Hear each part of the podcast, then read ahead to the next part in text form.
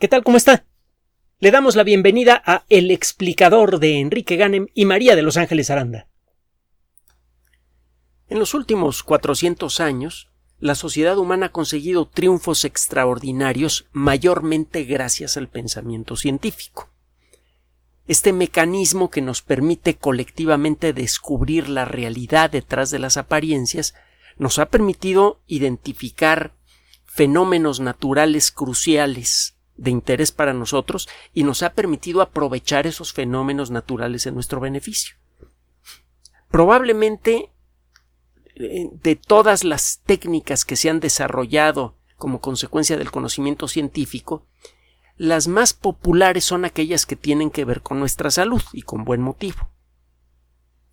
Gracias al trabajo científico sistemático, hemos descubierto cosas inesperadas, sorprendentes, que inicialmente parecían inútiles y que al cabo del tiempo se convirtieron en fundamentales para fundar una sociedad moderna. El mundo como lo conocemos en la actualidad sería absolutamente imposible sin las vacunas y los antibióticos.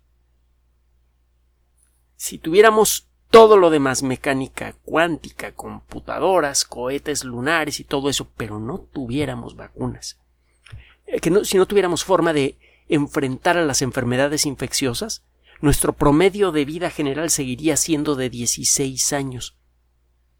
Sería muy difícil que alguien madurara lo suficiente para llegar a ser adulto. Y el que alguna persona llegara a ser adulta y llegara a desarrollar, además, algún conocimiento fundamental para el progreso de la ciencia sería también mucho, muy difícil el ritmo de progreso de la sociedad humana sería escandalosamente más lento. No conoceríamos, desde luego, las computadoras ni los aviones, probablemente no habríamos desarrollado ni la telegrafía a estas alturas. Bien, las enfermedades infecciosas ciertamente han sido un factor crucial que ha determinado la evolución de la sociedad humana.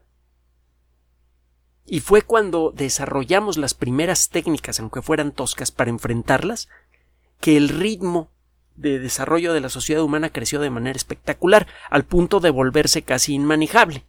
Eh, hemos insistido que el problema más grave que enfrenta la sociedad humana es por sobrepoblación y por mal uso de recursos. El rollo del calentamiento global antropogénico ya sabe que aquí eh, pues no lo queremos mucho, ¿no? Y eso es consecuencia de la rapidez con la que se desarrollaron las técnicas que nos permitieron eliminar la causa de muerte más común en la sociedad humana, las enfermedades infecciosas, o cuando menos reducir en mucho su incidencia. Todavía algunas enfermedades eh, eh, eh, infecciosas siguen ocupando algunos de los primeros puestos en la lista de las enfermedades más letales del planeta, que usted puede encontrar en la página de la Organización Mundial de la Salud. Pero en muchos casos esas enfermedades afectan a millones de personas como consecuencia de factores controlables que no se controlan. Por ejemplo, que la gente no se vacuna, por ejemplo, que la gente viva en pobreza extrema, en condiciones que la exponen a enfermedades infecciosas, etcétera, etcétera el desarrollo de vacunas, antibióticos eh, y, otros tratamientos contra distintas enfermedades que son provocadas por la invasión de microorganismos en nuestros cuerpos ha sido tan efectiva que nos ha llegado se nos ha hecho creer que podemos con todas las enfermedades, pero hay algunas que se han resistido con mucho a los mejores esfuerzos de la ciencia. Está el caso de la malaria. Es uno de los problemas de salud pública a nivel mundial más graves que hay. Todos los años mueren centenares de miles de personas como consecuencia de la malaria, a veces más de medio millón. Y lo mismo pasa con una enfermedad parecida, el paludismo. Si usted suma el número de muertes anuales por malaria y paludismo, se va de espaldas. Y esto a pesar de que ya sabemos cuál es el mecanismo de transmisión de la malaria y del paludismo y que ya tenemos algunos tratamientos no muy buenos, pero ya los tenemos. Aún así, por un lado, la pobreza, que expone a la gente a riesgos que sabemos cómo evitar, y por otro lado, las limitaciones de nuestro conocimiento, hacen que la malaria, primero que nada, y luego el paludismo, sean factores negativos muy importantes en la salud de millones de personas. Se han desarrollado, antes de seguir, la malaria y el paludismo se les considera más que enfermedades infecciosas, eh, enfermedades, eh, parasitismos, formas de parasitismo. Cuando se mete una bacteria en su cuerpo y comienza a reproducirse y a destruir el cuerpo, se dice que tiene usted una infección. Si el organismo infectante es más complejo, entonces ya habla usted de parasitismo. En el caso de la malaria y del paludismo, estos conceptos se encuentran en el límite. La malaria y el paludismo son producidos por un tipo por los microorganismos más complejos conocidos, los microorganismos unicelulares más complejos conocidos para la biología, los famosos protozoarios. Ya le he dicho esto antes, ojalá y me haga caso alguna vez. Tome una gota de agua bien sucia, de algún charco de agua eh, estancada, obviamente no con la mano, ni con un popote, no, no, no, no se exponga a, riesgos, tome un poquito de agua con la punta de, un palillo, por ejemplo, de alguna pieza de plástico y coloque esa gotita de agua al microscopio. Es enloquecedor. Es fabuloso lo que se ve si escoge la gotita en el lugar apropiado. Va a encontrar una gran cantidad de bichos diferentes que se mueven en una y en otra dirección, se persiguen, se comen unos a otros, y el tipo de bichos que encuentra depende del lugar en donde toma usted la muestra de agua. Es distinto el tipo de bichos que encuentra usted eh, en la superficie del agua, en eh, la superficie del agua cerca de alguna masa eh, de, de materia orgánica, por ejemplo de algas, y también es diferente el tipo de bichos que encuentra usted en el fondo de una laguna. La mayoría de estas cosas que ve usted son unicelulares y la mayoría pertenecen a este grupo de organismos bastante complejo, el de los protozoarios.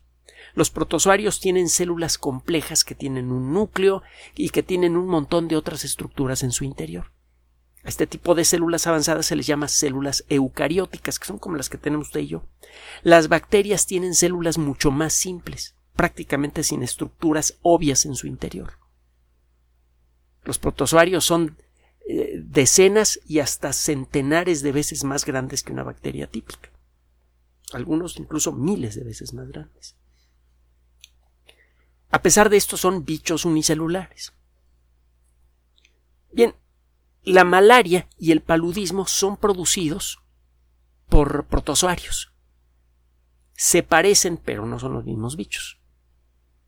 El mecanismo de transmisión básico es el mismo, por picadura de mosquito. Un mosquito pica a una persona infectada y si lo hace en el momento apropiado, algunos, de, algunos eh, eh, protozoarios se quedan en eh, el, sistema bucal del, del, insecto y cuando éste va y pica a otra persona, lo primero que hace el mosquito al picar es inyectar un poco de saliva que tiene entre otras cosas un anticoagulante y un anestésico.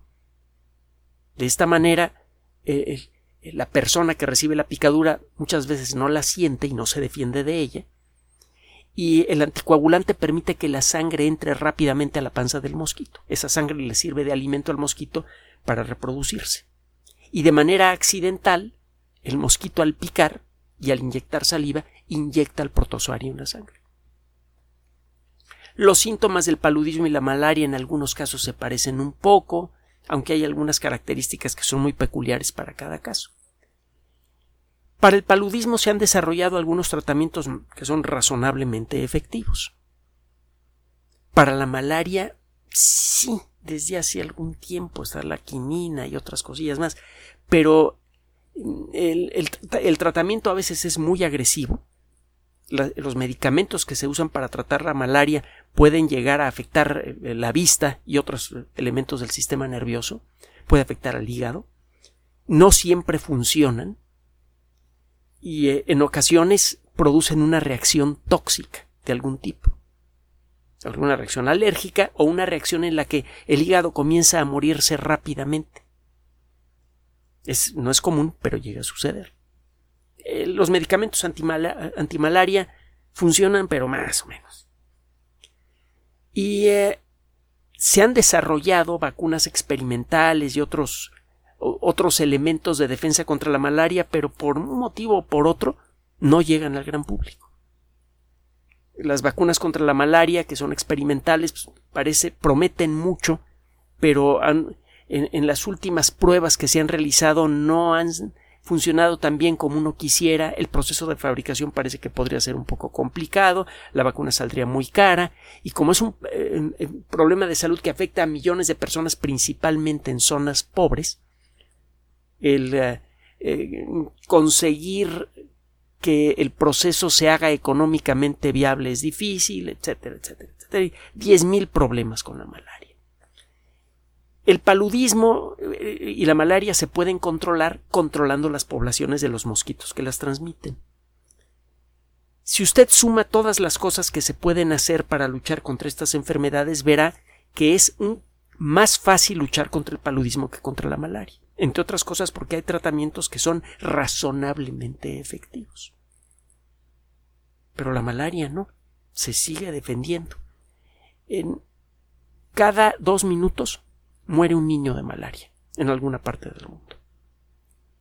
Es, eh, es, este índice es especialmente sensible, cuando menos para cualquier persona medianamente civilizada, y es el más alto de cualquier enfermedad infecciosa. Si usted ve cuántos niños son víctimas mortales de una enfermedad cada minuto, verá que la principal causa es la malaria. Una de las características de la malaria son las fiebres recurrentes. Cada cierto tiempo, la persona experimenta una fiebre muy intensa, que puede llegar a los 40 grados centígrados, unos dolores en los huesos especialmente intensos y otros síntomas muy peculiares. Estos síntomas están relacionados con el ciclo de reproducción del parásito.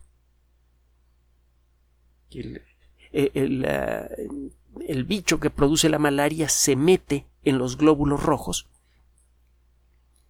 y eh, cada cierto tiempo madura y se comienza el, bichito se mete dentro de, los glóbulos rojos y se comienza a dividir en forma asexual, como se dividen los protozoarios. Se parte en dos, los, los protozoarios hijos se parten en dos y van llenando poco a poco los glóbulos rojos los glóbulos rojos dejan de funcionar, dejan de llevar oxígeno y eso genera algunos de los síntomas de la malaria, síntomas parecidos a los de la anemia.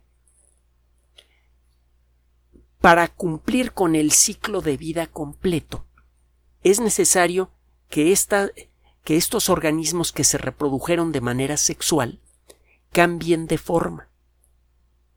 Como parte de su ciclo de vida, en algún momento, esta, estas células asexuales se convierten en células masculinas y femeninas, los gametocitos.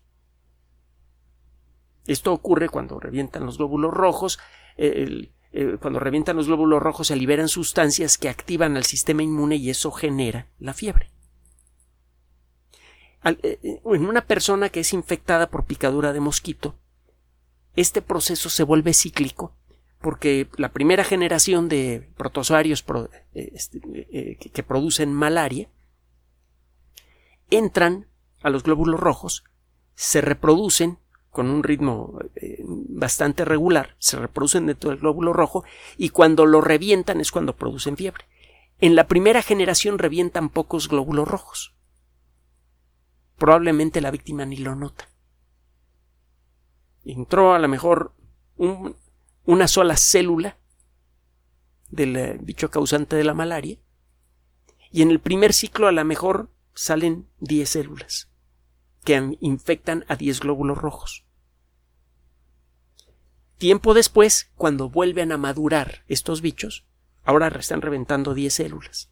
Al cabo de varios ciclos, el número de células que revienta al final de cada ciclo llega a ser ya escandaloso, lo suficiente para generar la reacción del sistema inmune que produce fiebre. Este proceso va sincronizado. Los bichos están naciendo y reproduciéndose al mismo tiempo. Se ha buscado la manera de meter sustancias que bloqueen este proceso de alguna forma. Pero el problema es que hasta hace poco no se contaba con las herramientas moleculares para entender realmente el proceso. Entonces se recurría a una técnica, pues eh, un tanto pedestre, una técnica eh, artesanal. Usted buscaba, eh, buscaba, por ejemplo, en las tradiciones herbológicas o de, varias civilizaciones que vivieron en contacto con el bicho de la malaria para ver qué recomendaban para tratar la malaria. Eh, seleccionaban algunas plantas y de esas plantas extraían sustancias que iban aplicando de manera sistemática para ver cuál de ellas era la que producía el efecto esperado. Así es como se llegó a la quinina. Y la quinina tiene un mecanismo de acción más o, más o menos efectivo, pero eh, por mucho tiempo no lo entendimos. Sabíamos que la quinina curaba la malaria en muchos casos o cuando menos atenuaba los peores efectos de la enfermedad, pero no sabíamos por qué. Por cierto, entre otras, eh, entre otras presencias en la literatura va a encontrar usted una mención de, de esta enfermedad en eh, una novela de Julio Verne, La isla misteriosa, es un novelón. No, hay mejor forma de, de pasar el tiempo libre Vaya, si no va usted a salir con familia, con amigos, etcétera, si va a estar usted eh, aislada, aislado en su casa, no hay mejor forma de pasar el tiempo libre que, leyendo. no prenda la tele, mejor agarre un libro de Julio Verne. Bueno, el caso es que ahora tenemos herramientas moleculares muy precisas que nos permiten explorar exactamente, aunque todavía con algunas limitaciones, cómo funcionan los mecanismos moleculares de un microorganismo como el de la malaria. Acaba de ser publicado un trabajo hace a finales del mes pasado en la revista Nature Microbiology que está generando muchas discusiones muy interesantes en la comunidad especializada. Un grupo de investigadores del de, eh, Colegio Médico Weill Cornell acaban de reportar la, eh, la presencia de una cierta proteína en el interior del protozoario responsable de la malaria, que es responsable del ciclo, del paso del ciclo asexual al ciclo sexual en la reproducción de este protozoario. Es un, es un ciclo de vida un tanto curioso. Una parte de, de su vida el bicho se reproduce asexualmente y en otra parte se reproduce sexualmente. Si usted bloquea este proceso, no logra curar la enfermedad en el interior de la persona que la tiene. Pero si esa persona es picada por un mosquito, el bicho que se aloja en las glándulas salivales no vive mucho tiempo. El mosquito no puede transmitir la enfermedad. Corta usted con el proceso de transmisión de la enfermedad. ¿Qué fue lo que encontraron estos investigadores? Bueno, hay una proteína que se conoce desde hace mucho tiempo, se, han catalogado las proteínas de muchos organismos diferentes gracias al desarrollo de las técnicas de biología molecular avanzada. Antes el identificar una sola sustancia en el interior de un ser vivo era una verdadera pesadilla. Y en el interior de cada ser vivo hay millones de sustancias diferentes, hay miles de proteínas, por ejemplo. Sabemos que las proteínas son responsables por la mayoría de las funciones de una célula. Así que las primeras sustancias que normalmente se estudian de cualquier organismo de interés son las proteínas. Por ejemplo, usted quiere saber cómo funciona el bicho de la malaria, pues hace usted un catálogo de todas las proteínas que tiene en su interior, aunque no sepa para qué sirven. Hacer esto antes era escandalosa, dolorosamente lento. Pero a finales del siglo XX se desarrollaron técnicas que permiten hacer esto de manera rápida, casi automática. Y de entonces para acá muchos equipos de investigación se han puesto a trabajar en toda clase de seres vivos, eh, árboles, protozoarios, tigres, lo que usted quiera, para identificar las proteínas que hay en su interior. Hay toda una disciplina que se llama proteómica, que se dedica al estudio clasificación de proteínas, a la, a la evaluación de su estructura molecular y a estudiar su función, sus funciones. Generalmente una proteína tiene varias funciones. Bueno, gracias a la proteómica, que a su vez depende de la biología molecular, de la biocomputación y de otras disciplinas, se logró determinar que esta proteína particular, cuyo nombre de catálogo es HDP1, es crucial para que el protozoario pase de su ciclo asexual al ciclo sexual. Primero se hicieron estudios que sugerían que la HDP1 tenía un papel importante en este proceso, porque es una proteína que aparece en grandes cantidades en el interior de, la célula del protozoario justo antes de que pase del ciclo asexual al ciclo sexual. Después lo que hicieron estos investigadores fue tomar parásitos de la malaria y les editaron su genoma con la técnica CRISPR-Cas de la que hemos hablado, que permite editar genomas con mucha facilidad. Digo, mucha facilidad para el que sabe, ¿no? Pero mucha facilidad. Entonces le cortaron el gene HDP1. Produjeron parásitos de malaria idénticos a los naturales, pero sin el gene HDP1.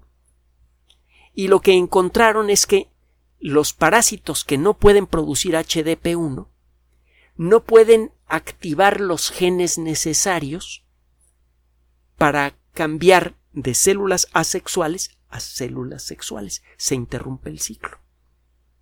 Déjeme decirle que hay proteínas que son activadoras. Hay proteínas que, por ejemplo, le dan forma una célula. Un ejemplo típico es el colágeno, que es la proteína que le da forma a nuestra piel. Nuestra piel está hecha de células muertas recubiertas de colágeno. Y el colágeno además participa en muchas otras células, le, ayuda a dar estructura al cuerpo. Hay proteínas que tienen eh, una función bioquímica. Por ejemplo, los citocromos tienen que ver con procesar las moléculas generadas por la destrucción de la glucosa para convertirlas en otras sustancias que sean útiles al cuerpo. La glucosa es una molécula cargada con energía, solo que la, la forma en la que se rompe la molécula de glucosa normalmente impide tomar esa energía para usarla para las células. Entonces hay un proceso bastante elaborado que involucra a los famosos citocromos. ¿Se acordará del ciclo de Krebs? Y como consecuencia de ese proceso molecular que involucra varias proteínas, la, eh, la, molécula de glucosa se convierte, es transformada en varias moléculas de trifosfato de adenosina o ATP por sus siglas en inglés. Y el ATP, cuando se rompe, libera energía de manera que la célula sí puede utilizarla. Hemos usado el ejemplo de que la glucosa es un poco como el petróleo. Las refinerías en donde es procesada esta, eh, eh, estas sustancias se llaman mitocondrias. Los elementos de esa refinería son los citocromos y otras moléculas más. Y el resultado final es una, entre comillas, gasolina molecular que se llama ATP. Bueno. Algunas proteínas tienen función reguladora. Cuando se empieza a producir esa proteína, esa proteína afecta de alguna manera a lo que está pasando en el núcleo celular. Esa, la presencia de esa proteína puede estimular la producción de otras proteínas. Si la cantidad de esa proteína reguladora aumenta, el ritmo con el que se producen las otras proteínas aumenta también. Ahora puede pasar al revés. Hay proteínas inhibidoras. Cuando estas proteínas se comienzan a producir en grandes cantidades, su presencia inhibe la producción de otras proteínas. Sabemos que estos mecanismos existen y estamos empezando a entenderlos. Gracias a eso es que la célula puede producir las proteínas que le conviene producir momento a momento. Es una de las viejas preguntas de la biología molecular, ok, ya sabemos cómo, cómo está codificada la información para producir proteínas en el famoso ADN, pero cómo le hace la célula para decidir cuándo producir mucha o poca proteína de algún tipo. Es una decisión que tiene que tomarse a veces en fracciones de segundo. ¿Cómo le hace la célula? Pero parece que tiene que es, una parte de la respuesta es esta, la existencia de proteínas reguladoras. Bueno, HDP1 es una proteína reguladora. Lo que encontraron estos investigadores es que si cortan el gene que sirve para producir HDP1, nunca se produce HDP1. Normalmente la producción de HDP1 ocurre cuando el, eh, el, plasmodio, que es el nombre genérico del protozoario que produce la malaria, cuando el plasmodio está al final de su ciclo asexual empieza a producir HDP1 y eso permite el cambio del ciclo sexual al ciclo eh, sexual. Usted corta ese gene y el bicho nunca madura sexualmente. No se reproduce. Esto, bueno, ¿y, qué vamos, cómo utilizamos este conocimiento? Bueno, la siguiente etapa consiste en desarrollar algún medicamento o alguna vacuna que ataquen directamente a esa proteína. En el cuerpo humano, hasta donde sabemos, no existe una proteína H eh, eh, con la estructura de la HDP1. Entonces, una cosa que se podría plantear es una vacuna que enseña al cuerpo a producir anticuerpos contra HDP1. En el momento en el que se comienza a producir esa proteína queda bloqueada por esos anticuerpos. Otra posibilidad sería la de crear un medicamento inyectable hecho con proteínas que se con anticuerpos que se le pegan fuertemente a la HDP1 y nada más a la HDP1. Una persona desarrolla malaria, le inyecta a usted este medicamento y durante varias semanas tendrá en su sangre anticuerpos anti-HDP1. Si esto funciona, cada vez que algún plasmodio está a punto de madurar, empieza a producir HDP1 que rápidamente es bloqueada por las sustancias que están flotando en la sangre por todos lados. Esto retrasaría o bloquearía por completo el ritmo de reproducción del bicho. Cortaría el ciclo de reproducción del bicho, el bicho se muere y con eso cura usted la malaria. Y si mientras tanto la persona es picada por un mosquito, es probable que la sangre cargada con plasmodios que absorba el bicho tenga plasmodios que nunca van a madurar. Eso cortaría también con el proceso de, infección, cortaría usted la transmisión de la enfermedad. Esta es la primera vez que tenemos una clave molecular precisa que podría servir para desarrollar un medicamento hecho a conciencia, no en forma artesanal, por prueba y error, sino en forma dirigida, con conocimiento de causa. Realmente es un gran descubrimiento, eh, que si usted ve el artículo a lo mejor no entiende ni tres palabras, pero detrás de esas palabras eh, súper precisas y solo entendibles para un experto, se esconde la esperanza próxima de enfrentar con éxito a uno de los problemas de salud más graves en la historia de la humanidad. Pero la, la, malaria ha estado con nosotros desde hace miles de años, probablemente a lo largo de toda la historia de la especie humana. La cantidad de gente que ha sido víctima de malaria es casi incontable y nosotros podríamos ver el nacimiento de los primeros de las primeras terapias y vacunas efectivas contra la malaria en esta década. Así que esté usted atento porque en esta década van a ocurrir cosas muy emocionantes con respecto a la exploración espacial. Ya lo hemos dicho en otras ocasiones. Entre los muchos temas emocionantes que van a, que van a florecer en esta década se encuentra este. Es muy probable que en el corto plazo empecemos a desarrollar vacunas y medicamentos efectivos contra una de las enfermedades más antiguas y mortíferas de nuestra historia.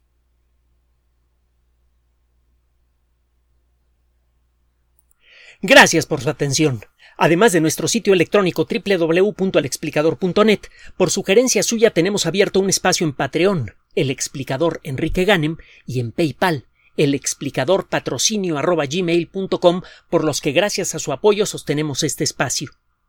Puede usted descargar gratuitamente estos audios en formato MP3 en Spotify y en iTunes como El Explicador sitio oficial y en SoundCloud como El Explicador y con formato de video en YouTube en El Explicador sitio oficial.